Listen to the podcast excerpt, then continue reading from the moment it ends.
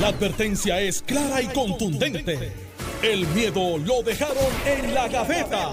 Le, le estás dando play al podcast de Sin, miedo, de Noti1630. Buenos días, Puerto Rico. Está Sin Miedo en Noti1630. Soy Alex Delgado y está con nosotros el exgobernador Alejandro García Padilla, que le damos los buenos días. Buenos días, Alex. Buenos días a ti, el país que nos escucha. Eh, encantado de estar aquí, agradecido de la sintonía de cada uno y cada uno. Bueno, vamos de inmediato a, a los temas. Ayer estábamos discutiendo lo de las hospitalizaciones en el programa eh, y cómo estas hospitalizaciones eh, deben seguir siendo miradas. Estamos hablando de temas serios. Eh, Sí, deben ser miradas con, ¿verdad? Con, con mucho cuidado. Ayer eh, tuvimos la oportunidad de dialogar con la eh, doctora Cardona eh, y también con la epidemióloga del estado, eh, la doctora Melissa Marzán, y surgió algo muy interesante que quisiera que todos escucháramos. Esto pasó ayer en el programa de Jugando Pelotadura. Vamos a escuchar. hospitalaria no está al tope, no está al máximo. No está al tope. Yo pregunto al centro médico, por ejemplo, que es, es qué sé yo, la- la- la- la- el rostro de- del sistema hospitalario del país. ¿Cómo está el hospital hoy? ¿Está- ¿Están preocupados ustedes por el alza en las hospitalizaciones o no? Bueno, básicamente sí, hemos visto un, alta, un alza en las hospitalizaciones, pero estamos atendiendo la, la situación. Para que tengan una idea, en el día de hoy teníamos alrededor de 23 pacientes eh, positivos de COVID. No necesariamente porque llegaron al hospital diciendo que tenían COVID, sino que mayormente porque tuvieron algún accidente. A- Ahí quería llegar, y disculpa que le interrumpe, los 750 hospitalizados con COVID no necesariamente llegan porque tienen COVID, se doblaron una rodilla o, se, o tuvieron un accidente y llegan allí, les hacen la prueba y resulta que tienen COVID. Sí, cla- claramente yo quisiera decir que posiblemente sobre el 90% eh, por ciento de nuestros pacientes en centro médico no llegaron por el COVID. Llegaron, eh, pues, caminando o por alguna situación que tuvieron diferente al COVID. Cuando se le hacen las pruebas, después por el protocolo que tenemos en los hospitales, entonces sale que tienen COVID. O Y sea el que- COVID-19 en esas personas no necesariamente los está amenazando en el cuadro clínico, no están a punto de morirse. No, no necesariamente. eh, muchos de ellos están completamente asintomáticos que no se les ha enterado que tenían COVID. ¿Por qué los hospitalizan? Bueno, porque, eh, ejemplo, en el caso del centro médico, pues por trauma, mayormente, porque llegan con, con se cayeron este, en la casa, ahora pintando la casa, en el techo, tuvieron accidentes de tránsito y mayormente No son- hospitalizados por COVID, por una No, razón no, no. Cardona Marzán, cuando dicen 750 personas hospitalizadas por COVID, ¿están incluyendo esas personas que no llegaron con síntomas? Sí, son personas que O sea que, pues entonces no hay, siete- no hay necesariamente 750 hospitalizados por COVID, son por otras condiciones. Que, por, ¿verdad? Luego apareció que sí, que tenían COVID. Es, es correcto, pero el análisis ¿verdad? De, de casos confirmados o probables que reportan los hospitales, se vienen obligados a reportar todo hospitalizado que tiene una prueba positiva de COVID. Creo que eso es mu- muy importante. Hay dos, dos cosas que hay que aclarar. Cuando el licenciado Mata, de Centro Médico, dice que en el caso de ellos el 90% o más del 90% llegan por otras razones y se enteraron allí de que tenían COVID, ese no es el cuadro de los demás hospitales. Porque el, el, el centro médico tiene un alto porcentaje, una cantidad alta de personas que llegan por otra cosa y después resulta porque es un centro, tiene un centro de trauma. O sea que allí lo, no, no es que si yo tengo fiebre y dolor de cabeza llego al centro de trauma. Cuando Este teníamos, hospital. Para, para, para, tener, para ponerlo en perspectiva, cuando teníamos un sistema médico que funcionaba, había un sistema que tenía fase 1, fase 2 y fase 3. Fase 1 eran los CDTs en cada municipio. Y allí se cernía, ¿verdad? La fiebrecita, la monguita, ¿verdad? O, pues, las cosas más complicadas que pasaban a un hospital regional que se llamaba distrito, recordar a la gente. Eh, y ahí se volvía a cernir. Eso eran hospitales grandes con muchas camas, se hospitalizaba, ¿verdad? Había salas de operaciones, salas de parto, de todo, ¿verdad? En esos hospitales de distrito, gratis. Luego, los que esos hospitales de distrito no tenían, que era una, un, eh, lo que se le llama terciario, era el centro médico. Luego el centro médico, pues, ¿verdad? Mejoró y se hizo supraterciario. Entonces, ¿qué pasa? Es como dice Alex, al centro médico llega lo que ningún hospital quiere. Por- pero por eso es que o no puede. O, o no tiene... Porque, no- por ejemplo... si no ¿sabes? tiene un, neurocirujano en el bala, momento... Los ese- heridos de bala en una... Los llevan allí a, a centro trauma. La- fracturas abiertas. No todos, pero... fra- muchos. fracturas abiertas y ahora voy a decir por qué. De nuevo, un, De- un- de un- un muchas pro- de ellas. un problema, un problema del sistema médico nuestro es que eh, el, el único hospital ahora mismo, antes todos esos hospitales que yo dije eh, tenían la inmunidad del Estado. Ahora, en Puerto Rico, el único hospital que tiene la inmunidad del El Estado centro es el centro médico. Por lo tanto, Pero- esa fractura abierta lo mandan para el centro médico Pero- porque la demanda Pero va a ser una por eso quiero establecer que cuando Mata dice que en el caso del centro médico el 90% de las personas que llegan no llegan porque no pueden respirar, porque llegan porque tuvieron un accidente de tránsito, se fracturaron y tuvieron hacen la prueba COVID, le hacen la prueba de COVID. Ah, mira, está positivo. Ah, estoy positivo, yo ni me había Bueno, enterado. eh, lo- la O verdad sea, es que siempre ha sido así. O Pero- sea, desde el inicio pero de la, pandemia ha sido pero así. la percepción que hemos creado, me incluyo, es que 700, hoy son 804. Hay 804 personas que no podían respirar y llegaron al hospital y Hmm. tuvieron que ser hospitalizados. Esa es la percepción errónea Desde el día uno. que tenemos. Y es importante recalcar que dentro de esos 804 hay personas que no llegaron al hospital porque el COVID los atacó y, y- y no podían respirar, no podían con la fiebre. Es que llegaron por otras condiciones y en todos los hospitales te hacen las pruebas. Claro. Tú llegas a atenderte un hospital, lo primero que te van a hacer es la prueba de COVID. Y dio positivo. Ah, mira, ten- estabas positivo. No, la persona ni lo sabía. Así que eso es importante aclararlo. Pero ese cuadro del centro médico no es el mismo de los demás hospitales. en el caso de las muertes, estaba hablando con el doctor Carlos Mellado esta mañana, perdón, y me estaba, estoy bien, me estaba indicando en el caso de las muertes, por ejemplo, por ejemplo, y esto se ha explicado, pero la gente lo escucha y, y crean histeria o, o- o les causa histeria. Ayer fue, se reportaron 19 muertos. Hoy se reportan 20 muertos. No es que en las pasadas 24 horas fallecieron por 20 COVID adicionales. 39 personas. La semana pasada el, el- murió una persona el martes y en, en- de ayer murió que- una. En lo que, en lo que, ¿ah? De ayer hoy murió una. Ayer 19, hoy 20, de ayer hoy murió una. No, bueno, no sé, no sé. Pero por lo, por lo menos la semana pasada, el miércoles murió alguien, ¿verdad? Fue llevado a, a centro, a Instituto Forense. de Ciencia Forense. El jueves eh, le vinieron a hacer la autopsia el sábado. La persona murió el- el martes o miércoles. Y en lo que y dio positivo. En lo que esa información llega al Departamento de Salud y el Departamento de Salud lo reporta, pueden pasar días, puede llegar una semana. Y esos 19 no es de un día, es de días acumulados. Así que si usted escucha que hoy se reportan 20 muertos, no es que en las pasadas 24 horas murieron 20 personas por COVID. Segundo, me indica, y de hecho lo reportó así el Departamento de Salud, que el, eh, 11 personas de, las de las 20, 11 no estaban vacunadas. 9, 11, 8, creo que eran 8. 8 estaban vacunadas solo con dos dosis. Ya se había pasado la fe- o sea, estaban pasados de haberse puesto la tercera Pero dosis, casi- por lo tanto no estaban Pero casi todos tenían completamente pre- persistentes. Murió uno con tres dosis y de, de, los, de los 20, todos tenían condiciones persistentes. Sí, sí, pero mira, Alex, hay, hay algo que estamos, y, y yo sé que este tema, mucha gente dice, otra vez van a hablar del COVID, pero es que es lo que realmente está pasando. Pero bendito Yo sea creo que es lo más Por eso, importante. pues claro, no, claro, no, no, yo creo que es el tema. Ah, que hay otras ramificaciones que yo quisiera entonces eh, analizar también. Es cómo vamos en las vacunas. Estamos hablando, o sea, en números. ¿Cuánta gente realmente se está vacunando eh, a raíz de lo que está sucediendo?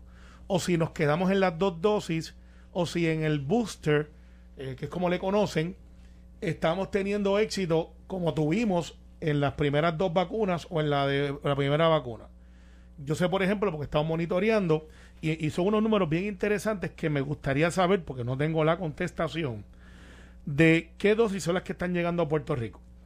Eh, yo ayer hice de, de marca, de marca y de Moderna, de- Pfizer, Johnson. y te explico, pues tú sabes que yo uso mucho el doctor Carlos Santiago de Bayamón, que Bayamón es bien agresivo.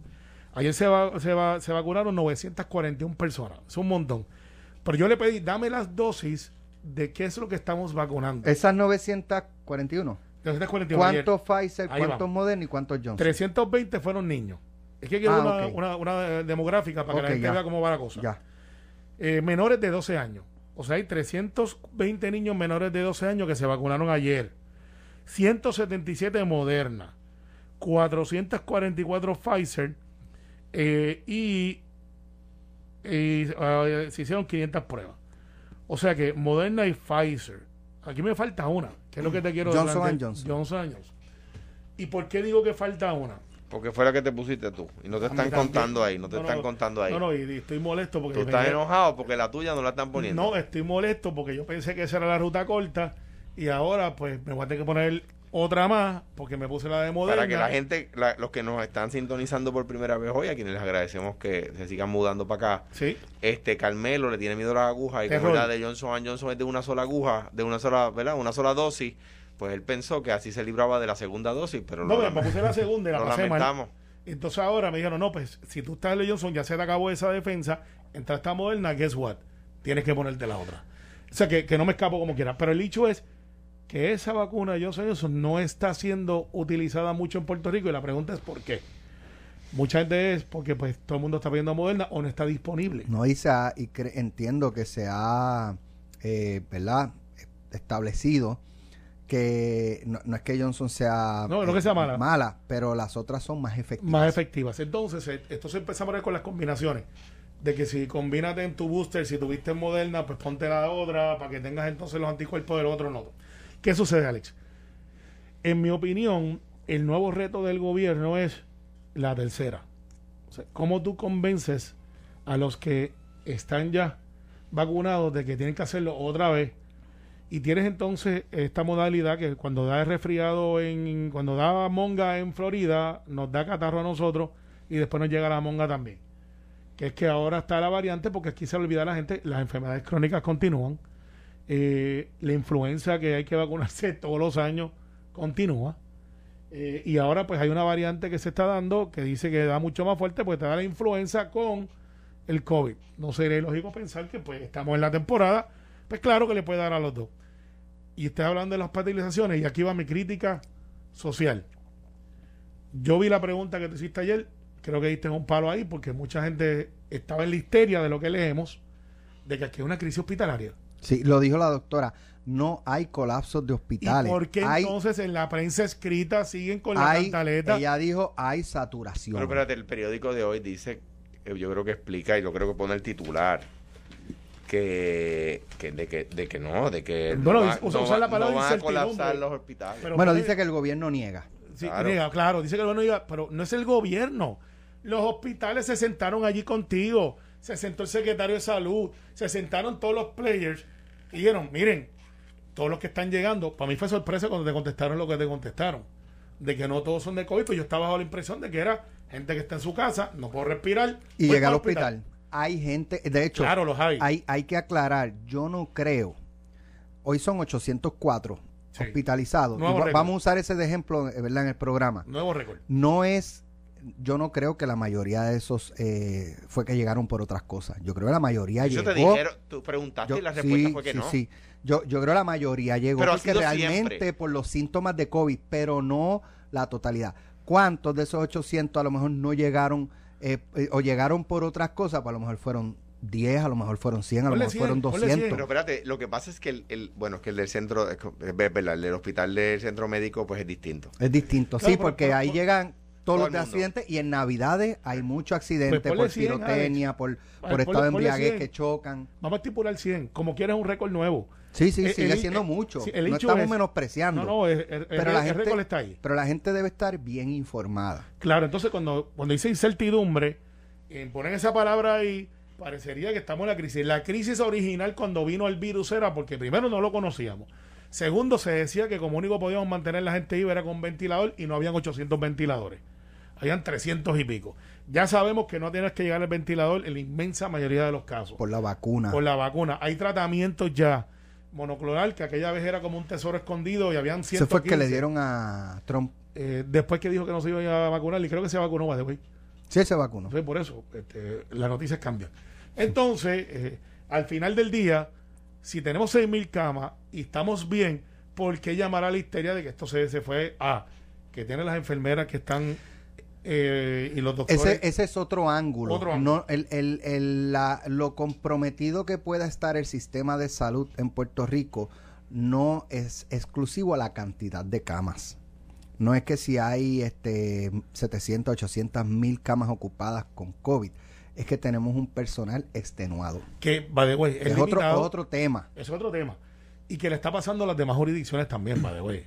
Le está pasando a los restaurantes, eh, que tienen que cerrar a veces uno o dos días porque su personal no da abasto y cuando se enferman, pues el que atendía una mesa o tres mesas, la tiene que atender seis y no pueden. Él le pasó a la cadena de distribución. Bueno, excepto porque porque Azores de, eh, se- de repente decidió favorecer una medida que ningún dueño de restaurante favorecía, que era que le limitaran el- el- el aforo. Eh, Hay un- una pelea ahí dentro de Afores con razón, porque los dueños de restaurantes de repente se sorprendieron que ni en Azores sabían que Azores había sacado un comunicado diciendo que estaban de acuerdo con la política pública de reducirles el aforo. Bueno, pero, pero ¿sabes qué? Pero yo no vi... fuera Pero de- era, lo- era, era lo responsable. Es la- es la- debe ser la discusión, no si ellos querían o no. Yo, yo, yo- el aforo, yo esa posición, ¿era la responsable? yo pienso que solo e- era responsable si lo hacías a, a- across the board. Que no puedes decirle a los restaurantes eh, Afo- eh, aforo y limitado no. aforo y a las iglesias no, y a, los y a los conciertos no, y a los, y a, y a- Los centros comerciales, dilo, que eso y a los centros comerciales no. Y bien, Mira, y esa discusión va a ser over and over again. Y las organizaciones... Pero pues, la tienen- cosa es que nadie, o sea, cuando, cuando los dueños de restaurantes jamás fueron consultados si iban a estar de acuerdo con eso. Y, y Azores está- se disparó eso ahí como... Pero Alejandro, las organizaciones tienden a reaccionar basado en su liderato. Midas lo hace, lo hace Azores, no, lo hace. tienen la- que consultar a sus socios porque si Sí. no, ¿para qué son? ¿A quién representan? Bueno, pero pues eso es una responsabilidad de ellos dentro de su organización, que Bueno, no es mandatoria. Por eso no tiene, no- por eso ni el- por eso por eso cabe cabe va- va- de repente ni las cafeterías están ahí. Eso- Mm, Yo creo, yo creo que tú tienes un hecho ahí con Azores. no, pero es que cómo van a hacer eso. Eh, bueno, pues a lo mejor ellos piensan que eso es lo correcto. Es que Tú no. estás Pero hacer qué? El decir Pues, que ese- 50% estaba bien. Es que Pero volvemos a la discusión. No, pero ¿Era el- lo responsable? el problema es que Pues no podemos decir, si eso es lo responsable. Yo no sé cómo Eh, hicieron eso. el problema es que ¿Cuál de las Azores, el problema es que Azores dijo que no, que no estaban de acuerdo. En un principio. un- un- No, no, no, no, hoy, por decir algo. Y de repente mañana sale un comunicado diciendo que estaban a favor. Y, y los dueños de restaurantes llamaron y dijeron, mira, ¿qué, qué, qué es eso? Y los la primera reacción de Azores es, "Mm, ¿de qué tú hablas? No, pues chequeate el periódico. Que Bueno, usted... pero lo que pasa, y esto, y esto tiene que ver mucho porque pues sale el comunicado diciendo estamos a favor. ¿Y qué quita entonces que le hayan dado una información que no tenía? Y dice, bueno, pues lo correcto es esto. No le cerraron. Ahora, el jueves viene, alegadamente viene otra. No tengo los detalles. ¿Otra qué? Eh, otra modificación. No, sí, ahora tenemos una orden ejecutiva acá. Eh, Pues sí, pues tiene que ser así. Eso no está mal. Eso, Eso hay no que atemperarla a la realidad. Hay que atemperar la realidad. Sí, pero que de repente uno se aprenda cuál es la regla, porque si, Claro, pero- si cuando me empiezo a aprender la respuesta me cambian la pregunta. El, el gran, re- el gran reto es, te cuelga. exacto, exacto. Pero el gran reto es que haya una transición que no sea de un día para otro. Claro. Porque entonces eso es injusto también para los que están tratando de seguir las reglas. Claro. Y decir, Eso. "Coco, eh, dame un break para yo poder atemperarme. Y yo creo que el gobernador sabe eso porque aprendimos de los errores. Recuerda que esto empezó Ahora- con, con un gut feeling de la gobernadora Wanda Vázquez, porque no había datos científicos. Fue algo que ella misma lo admitió. Yo no tenía la información. pero Cortó vi- por lo y hizo lo correcto. hizo cosas y le salió. Bien. Y le salió. Pero no había información, ahora hay información. Ahora hay Sí, vacuna, como fue- dice Alex. eh, oye, en aquel momento tiró el tiro de media cancha. Si hubiese salido mal, hubiese sido culpa del tax force médico. No, menos el que decía, los vamos a salvar. Que yo creo que ta- yo yo quizás digo no sé si soy el único yo creo que Alex también a mí a mí me, me parece que el tasor médico con Funcionó. co- cometió errores pero yo creo que funcionó Claro. cometió errores como cometí yo como cometemos todos Mira, este, tenemos que ir a la pausa. Para los que dicen que Alejandro nunca admite que cometió errores como gobernador, lo acaba de decir. pero ahora. perdóname yo lo hice en mensajes de estado lo que pasa es que tú no estabas atendiendo en mensajes de estado en lo que tú estabas allí que yo te veía que estabas haciendo crucigrama y sopa No, de letras no, no, yo sigo estabas haciendo sopa de letras yo te veía yo de, estaba- de- yo estaba de- diciendo, Alejandro otra vez, tratando de. Es buena gente, pero eso no va a pasar. Vieron Y lo mi- que- Miraba a Carmen Yulín y te miraba con, Vieron- con lujuria. ¿Vieron lo que dijo? No. Con lujuria, no, perdón. No. con digo ahora está bien gracias ¿Cómo es? ¿Cómo es? Hazme, hazme, hazme cuento, espérate, que me perdí. No, no, que eso- este eso loco ha dicho disparate no, ahí no, que eso, es- eso es una cosa entre líos. sí exacto Sé que nada más que escuchar Mira, ahí. el gobernador ya dijo, el gobernador ya dijo que este no esperen flexibilizaciones el próximo jueves cuando ¿Pero anuncie. ¿Ah? ¿Qué más? Te, te voy a decir como el que dijeron a un amigo que en paz descanse Harold. Él dijo, descubrió América. ¿Tú le estás diciendo eso al gobernador? Sí, se está tripeando al gobernador, el No, secretario del no, partido. es que Cuando la gente dice, él va a decir algo, alguien esperaba que dijera, basado en que está subiendo el récord. Cari te va a llamar en mundo 3, va- do- 2, 1. No, La llamada de Cari entrando no, ahí. no, lo que pasa es que lo dicen como la gran noticia. Ustedes esperaban que el gobernador se parara el jueves y dijera. Pero es que no puede flexibilizar más. Por eso, por- por eso que No hay nada que flexibilizar. Pues la gente dice, es noticia, viene más duro. Pues claro, tenemos un nuevo récord. Ah, imagínate que se pare Pedro Perisegui. Ante el nuevo récord que tenemos Pero de lo casos, que- lo que pasa es que, vamos mira, a ¿cuál flexibilizar es- todo cuál el mundo para la playa. No se va a flexibilizar más. Bueno, ahora mismo tú puedes no vacunarte, llevar pruebas, eh, usar mascarilla, no usarla. Este, pues, pues ¿qué más vamos a flexibilidad? Yo, lo donde único, yo, yo sería más riguroso, ¿verdad? Y de nuevo, lo, yo sé que tengo que poner la coletilla todas las veces. Es fácil estar aquí, es difícil estar allí. Me parece a mí que, el, que habría, hay áreas donde hay que ser más riguroso, pero hay áreas donde sí, por ejemplo, aceptar la determinación del CDC de los cinco días más cinco días, es decir, cinco días desde el primer síntoma, eh, ¿verdad? Cuartelado, ¿cómo se llama eso? En cuarentena. Cuarentena. Y luego cinco días adicionales con mascarilla full time, independientemente de que estés en lugares abiertos o cerrados. Yo creo que algo, o sea, me parece a mí que hay que reconocer la ciencia, ¿verdad? Sí, sí. O sea que ahí sí, yo, eso sí yo creo que se puede hacer. Yo creo, eh, áreas donde yo creo que hay que ser más riguroso, por ejemplo, como decíamos ayer, la vacuna, hay que llevar la vacuna, hay que convencer sobre la vacuna, no solo la mascarilla, hay que convencer sobre la vacuna. Eso es lo más importante. Para mí es lo más importante. Es lo más y, importante. y- y obviamente, a lo mejor viene y llegamos al momento de Macron, que no sé, eso pasó por debajo del radar aquí en las noticias de Puerto Rico, pero a nivel internacional fue eh, literalmente noticia. Que él dijo, a los que no se están vacunando los voy a perseguir. y, y dijo, y voy a hacer mi misión, y es otra palabra, para que aprendan. No creo que eso llegue en Puerto Rico. De hecho, hay un campamento de gente antivacuna frente al Capitolio. Sí, lo sé. Una semana. Lo sé, Lo sí. vi. Sí, no, no, empezaron 5 o 6, ya van como por 20. Están haciendo una protesta respetuosa, by the way. No están, no están desordenados. Es que yo creo que son gente respetuosa. Y Sí, está no, Jesús eh. Rodríguez García, que es una buena persona. Y, eh, y eso, y, Digo, y y tienen lo todo el menciono- derecho a Sí, manifestarse. yo lo vi. Ah, eso está ahí. Me, me lo mencionó él porque creo que es el que conozco de los que está allí y me parece un tipo Mira. extraordinario. Pero están siendo bien, Mira. bien respetuosos. Está subiendo de tono lo de Guainabo. Está subiendo de todo. ¿Vieron el puente ese?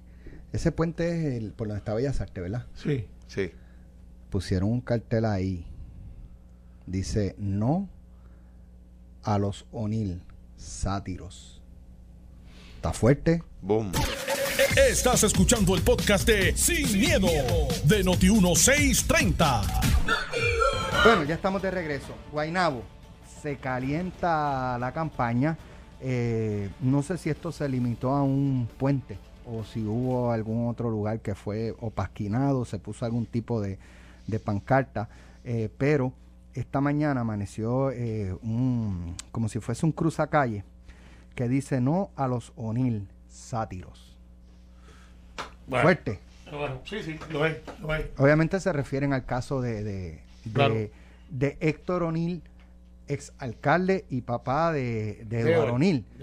Lo, que- lo que ustedes han planteado anteriormente, hasta qué punto eh, los hijos reciben eh, o, o se les transfiere las responsabilidades de los padres.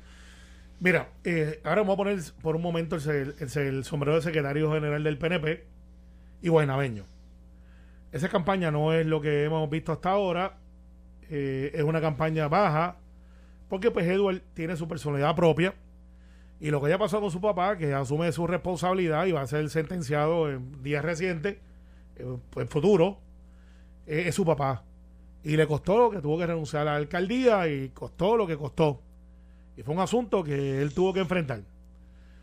Entonces, eh, esto lo que me dice a mí entonces es que tú siempre atacas al que va al frente. Esa es la verdad en la política. La política, Alejandro y yo, y Alex, tú que has cubierto por más de dos décadas la política, tú sabes que como único tú puedes bajar los positivos del candidato que va al frente es con negativos. Las encuestas primeras, cuando tú haces eh, el sondeo de los candidatos, tú no miras quién va a votar por quién. Miran positivos versus negativos. Si tú tienes más positivos que negativos, pues tú tienes un candidato que pudiera entonces atraer votos, porque la gente sopesa y dice, pues tiene esto negativo, pero tiene más positivos, y cuando mira a los demás candidatos, el que tenga más positivos tiene más break de ganar. En este caso la campaña se ha dado en cuatro flancos que yo he visto. El de Edward demostrando capacidad de movilización y, asuntos de, de política tradicional, de estructura. El de Pipe, que tiene algo de estructura, porque es legislador municipal, apelando al, a que es algo nuevo, que está allí, pero que tiene experiencia de negocio. Y es joven y pues está ahí. Y es buenaveño. El caso de Ricky, pues ha corrido dos veces, que él es empresario, que sabe lo que tiene que hacer y que toda su vida está en Guaynabo. El área Muñoz Rivera más bien. Eduardo es el único que es del campo, porque Guaynabo se divide entre campo y ciudad. Mucha gente desconoce eso. Y los del campo no neces- están como los ponceños, que tienen regiones. Y dicen, no, no, espérate, todos son de Bélgica, yo soy, pues en Guaynabo es igual. Tienes a Dana, que sale desde Rayfield, que lo estaba contemplando internamente, pero no lo había dicho públicamente, y ha sido una gran sorpresa que pues en los números parece que no va tan mal para alguien que no tenía ese recognition político. El caso de Ramírez Ford, su tía Margarita, con quien yo trabajé en OCAM, había corrido para la Cámara de Representantes contra Carlos Díaz en una primaria, eh, y es una estadista, pero es del campo, pero 20 años fuera de Puerto Rico, es algo nuevo para él. Yo lo que estoy viendo aquí es que esta semana se va a poner más caliente la cosa. Yo espero que no lleguen al punto que entonces no puedan regresar. Porque se van a tener que ver las caras después del, del sábado. Y en el caso de Pipe y Edward, si Edward es el alcalde electo, Pipe sigue siendo el portavoz de la legislatura municipal y tienen que trabajar en conjunto. eh, y no estoy adjudicándole a nadie que haya, haya sido el que hizo eso, porque no tengo ninguna evidencia. Pero ciertamente, ciertamente, están, está- eh, están en esa Mira, campaña. eh, Carmelo, vamos, vamos a escuchar, pues, está la- lo de la sentencia de Jensen Medina y él estaba hablando. Vamos a ver si podemos... Siendo eso así, no habiendo impedimento legal para dictar sentencia en la mañana de hoy, le pregunto, caballero, dígame su nombre completo. Jensen Medina Su dirección física antes de estar sumariado. carretera número 1, kilómetro 3, kilómetro 0, ramal 798, barrio La Guasada, Baracaguas, Sus últimos cuatro dígitos del Seguro Social. 7346. ¿Se le conoce por algún apodo? No, Fecha y lugar de nacimiento. septiembre 15 de 1986, en el área de Cagua. En este momento el tribunal se propone entonces a dictar sentencia. Así que en el caso NSCR 2019-00469 por infracción al artículo 93A del Código Penal, este tribunal le pone una pena de 99 años de reclusión en una institución penal. En el caso NSCR 2019-00470 por infracción al artículo 5.04 de la ley de armas, este tribunal le pone una pena de 10 años y por disposición de ley le aplica el artículo 7.03 de la ley de armas con el agravamiento de la pena a los efectos que se duplica la, la pena ya establecida para una, una pena de 20 años en una de reclusión en una institución penal. Bueno, sobre 100 años, 109, lo- lo- 119 años. sa- 119 años, eh, pero continúa la, to- se nos cortó la, la, la comunicación, eh, pero era previsible obviamente la sentencia.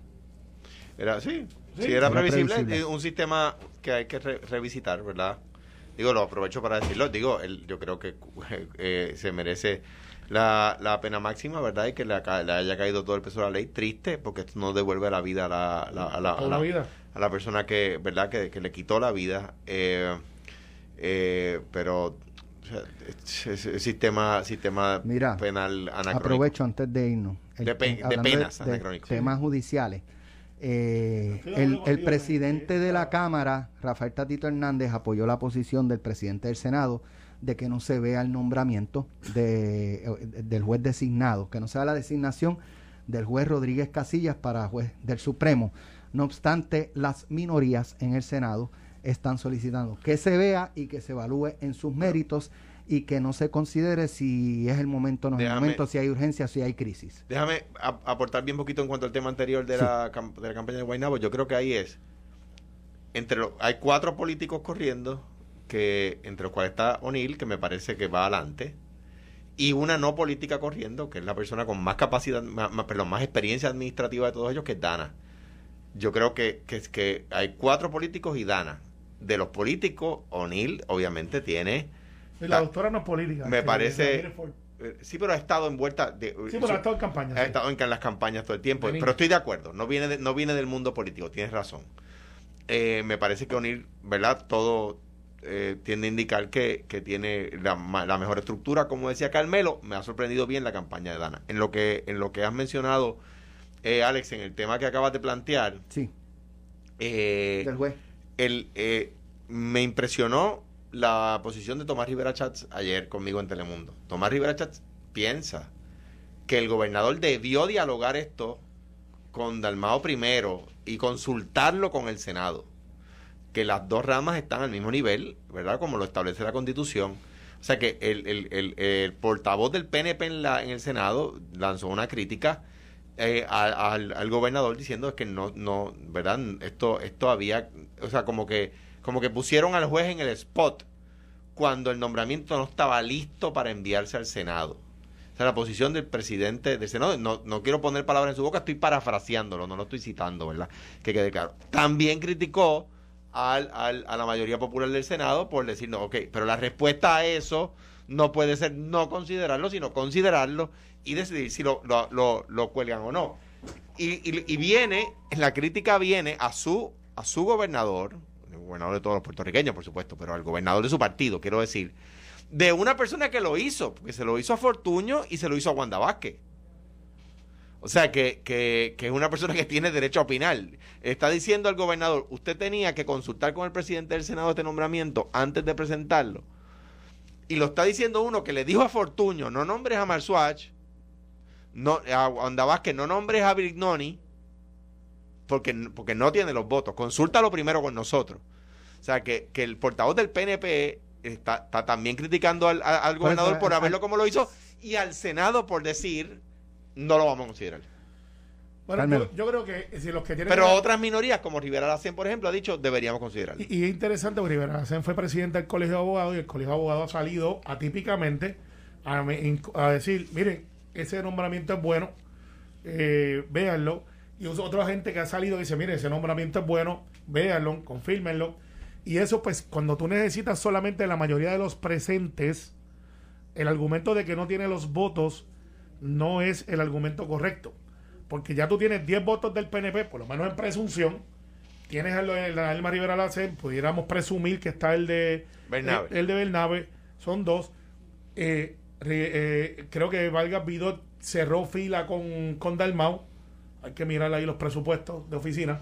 Ah, Y- espérate, espérate. y- y- espérate. Ay, y- pero qué lindo. y- y el de los que están a favor es por los méritos y los que están en contra es por presupuesto. No, pero no, es que hay no, que no, tener lo que tu pasa pe. es- no, lo que O pasa sea, es- eh, no, ese es otro programa. Este, no, aquello no es tu pe. aquello. es- ustedes se meten Mira. en problemas. Este, no, lo que pasa es que hay legisladores que a veces se ven en, en cositas que no deben Sí, hay, hay un buenos días. Yo creo que al que no tiene, al que no tienen, eh, al que no tiene a Gregorio, que le, al que no tiene, al que no le pudieron tomar el pelo es a Gregorio. Pero, pero lo, pero lo han dejado, pero lo han dejado en la estocada. Mira. no, no, no. Sí. Mira, hay un buenos días. que- de hay hoy. un buenos días que yo me imagino que Ferdinand Pérez, que ya lo vi por ahí, Yo no sé. va a tocar de Tomás Rivera Chats. Eso se hincha. Dice Tomás Eso- Rivera eso Chats. se hincha. Le mete a Almau, a, Pon- a Ponte de Almau, ¿eh? A Ponte Ponte- Y le mete al gobernador. Sí, a los dos. Pero Yo voy a escuchar pelotadura. No se vayan, quédense ahí para que vean el Pero espérate, que. Ferdinand no empiece rápido, me deje llegar al carro para poder prender la Dale. radio. Dale. Buen día. Esto fue, el podcast de Sin, miedo, de Noti1630. Dale play a tu podcast favorito a través de Apple Podcasts, Spotify, Google Podcasts, Stitcher y notiuno.com.